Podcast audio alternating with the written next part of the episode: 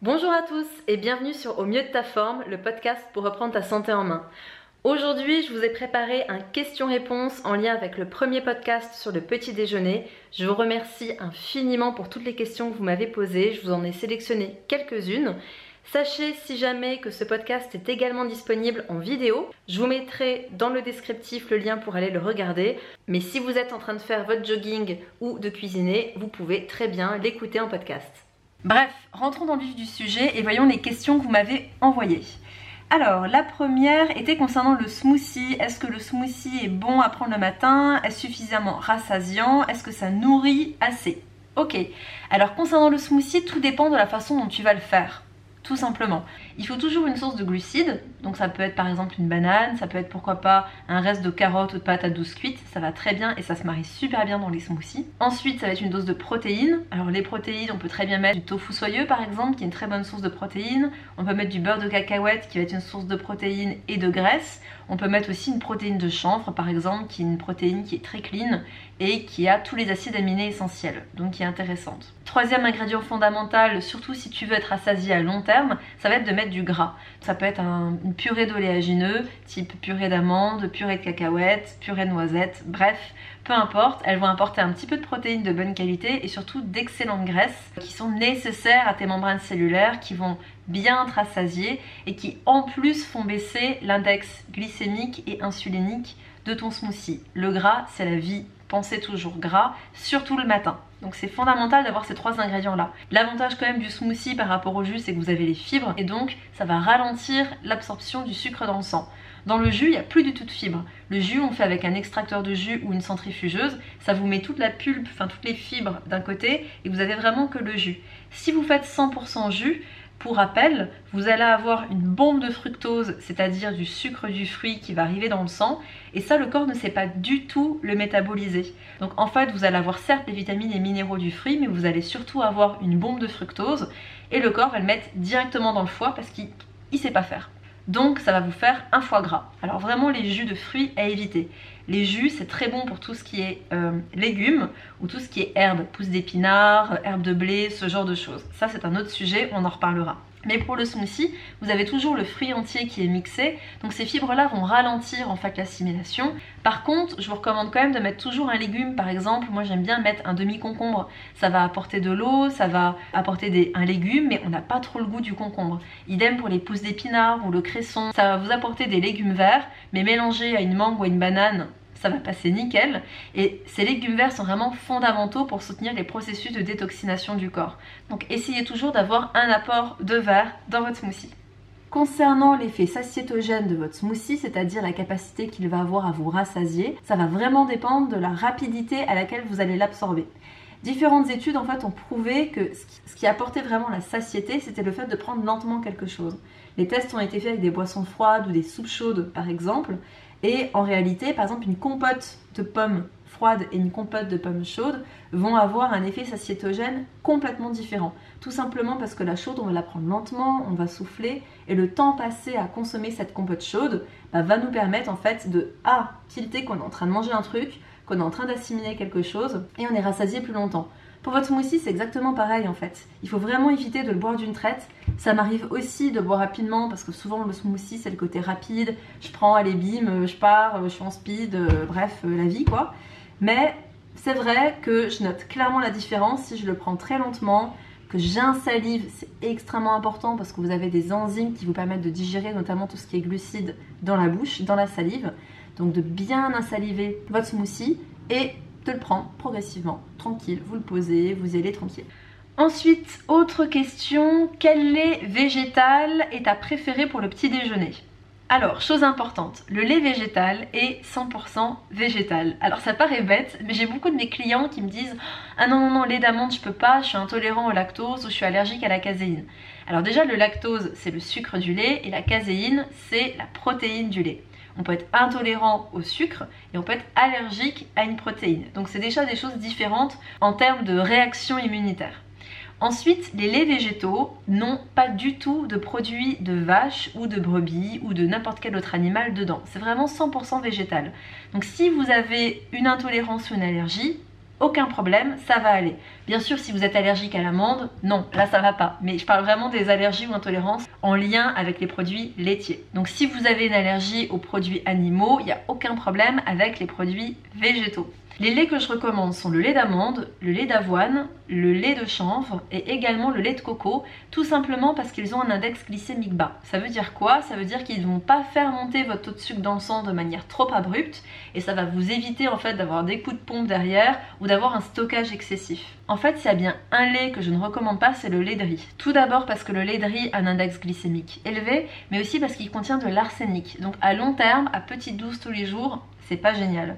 D'ailleurs, les produits qui contiennent le plus d'arsenic dérivé du riz sont le sirop de riz, le lait de riz et surtout les galettes de riz. Les galettes de riz, franchement, c'est vraiment pas une solution. La première raison, c'est que c'est riche en arsenic.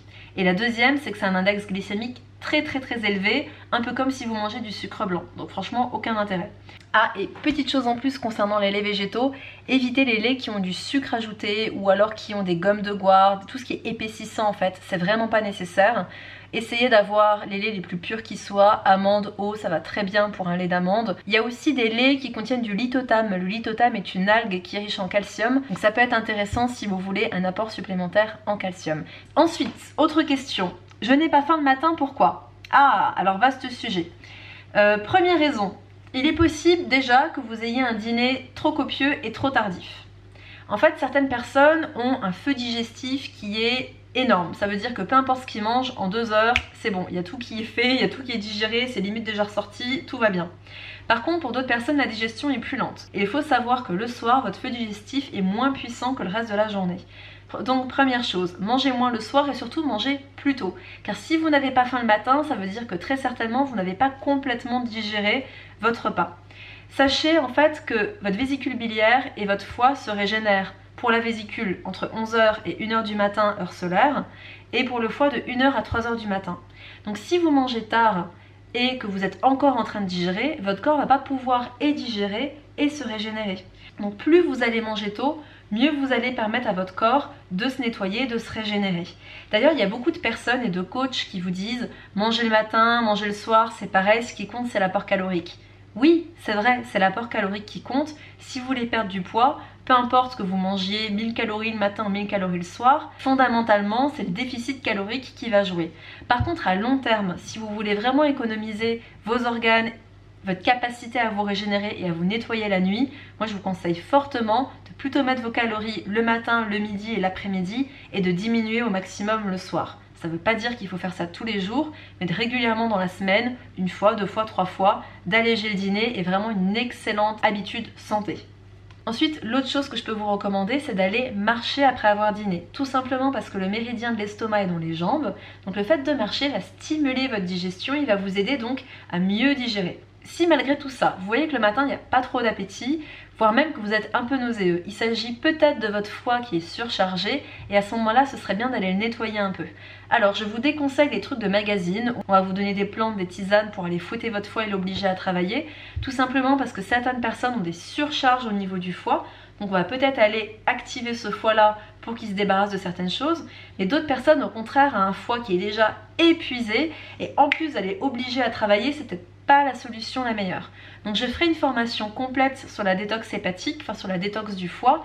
Et euh, si ça vous intéresse, laissez-moi votre mail en commentaire et puis je vous informerai euh, dès qu'elle sera lancée.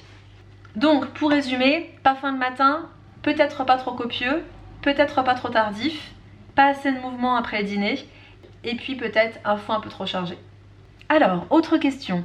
Ah oui, peux-tu nous donner des idées de petit déjeuner? Alors oui, bien sûr, concrètement. Je vais plutôt vous conseiller un petit déjeuner salé pour diverses raisons. La première des choses, c'est que le fait de sortir du sucre va vous éviter d'aller sur du pain blanc, de la confiture, des pâtes à tartiner, des choses auxquelles vous êtes peut-être habitué, même des céréales de grande surface, etc. C'est vraiment pas l'idéal en termes de nutrition, c'est pas du tout ce dont votre corps a besoin le matin. Et pour certains de mes clients, ils préfèrent couper court avec tout ça et passer carrément sur un autre type de repas type repas salé parce que en leur donnant des substituts plutôt sains à ces alternatives sucrées et industrielles, en fait ils sont pas très satisfaits et puis ils ont toujours cette envie quand même d'aller sur des produits qu'ils connaissent depuis des années. Le fait de changer complètement de type de repas peut être intéressant.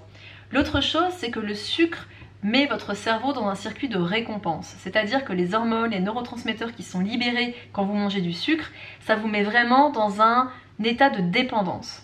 Et commencer la journée dans cet état-là, c'est pas forcément ce qu'il y a de mieux. Au niveau physiologique, on sait d'ailleurs que si vous mangez quelque chose de très sucré le matin, votre taux de sucre dans le sang va grimper au plafond.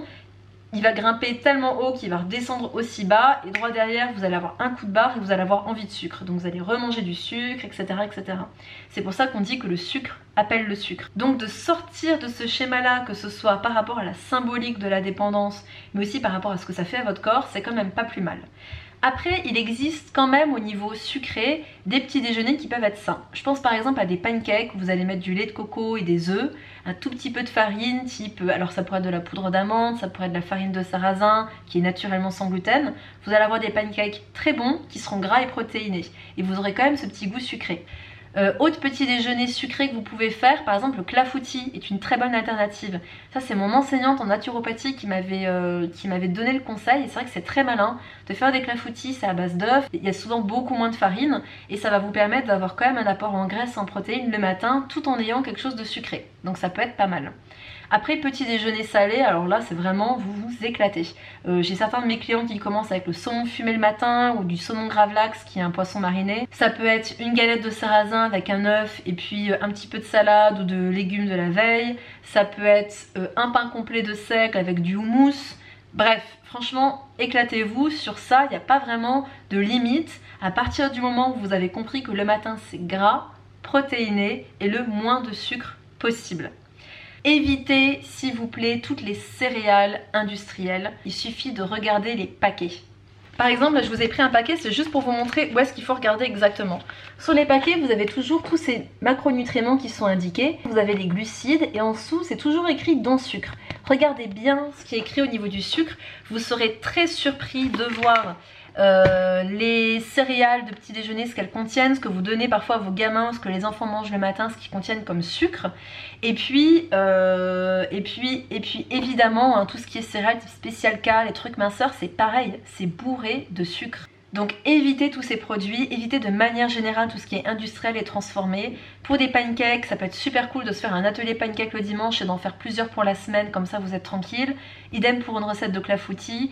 Les galettes de sarrasin, ça s'achète maintenant en supermarché ou en magasin bio tout prêt pour éviter de les cuisiner. Vous avez juste à ouvrir un œuf et puis euh, les mettre comme ça. J'ai tendance à partager mes recettes plutôt en IGTV ou sur Instagram. Dites-moi si ça vous convient, si vous préférez que je fasse des vidéos dessus. Voilà, dites-moi euh, ce qui vous plaît. Personnellement, depuis peu, je me fais une recette le matin qui est très nourrissante, qui apporte tout ce qu'il faut à mon organisme et qui en même temps va nourrir l'énergie de mon estomac et de ma rate pour ceux qui ont écouté le podcast. Alors je mélange du riz complet que j'ai cuit la veille à du blanc d'œuf et je fais cuire ça à la poêle à feu moyen avec un petit peu d'huile de coco, des raisins secs et de la cannelle.